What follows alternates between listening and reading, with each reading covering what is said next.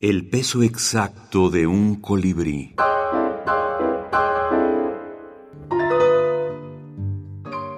Libros de la minificción. Érase.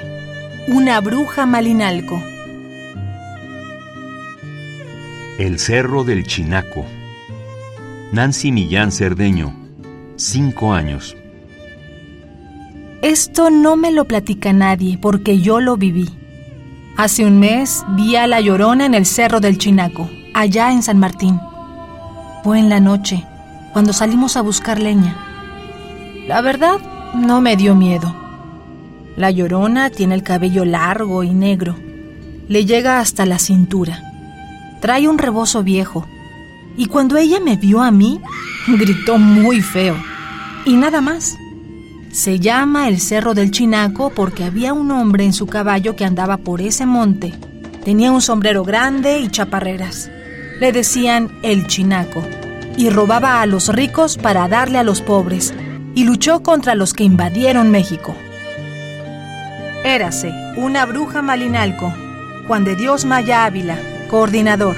Ediciones Periféricas, México 2021. Uno podría pensar que se parecen mucho los libros, porque hay personajes constantes. el nahual, las brujas, la llorona es casi universal, pero también cada libro tiene sus propios eh, personajes eh, locales que no tiene ningún otro pueblo. Entonces está ese balance entre lo que es, digamos, la mitología nacional y eh, el peso que tienen también los personajes locales. Te mencionaba el de Malinalco, Cuauhtémoc ahí no es el Cuauhtémoc de la, de la historia nacional, ¿no? Es un Cuauhtémoc que cuando le queman los pies los Malinalcas van por la ceniza y la avientan en, sus barrios y por eso la tierra de Malinalco, según ellos, es tan próspera, ¿no? Este...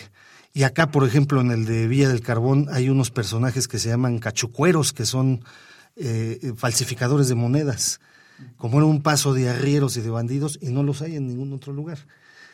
Y también está esta otra parte de que se puede, a, la manera de Mijail Bakhtin, este, tener una estructura de los mitos nacionales, porque está la llorona, las brujas, los nahuales, etcétera, etcétera. Constantes nacionales.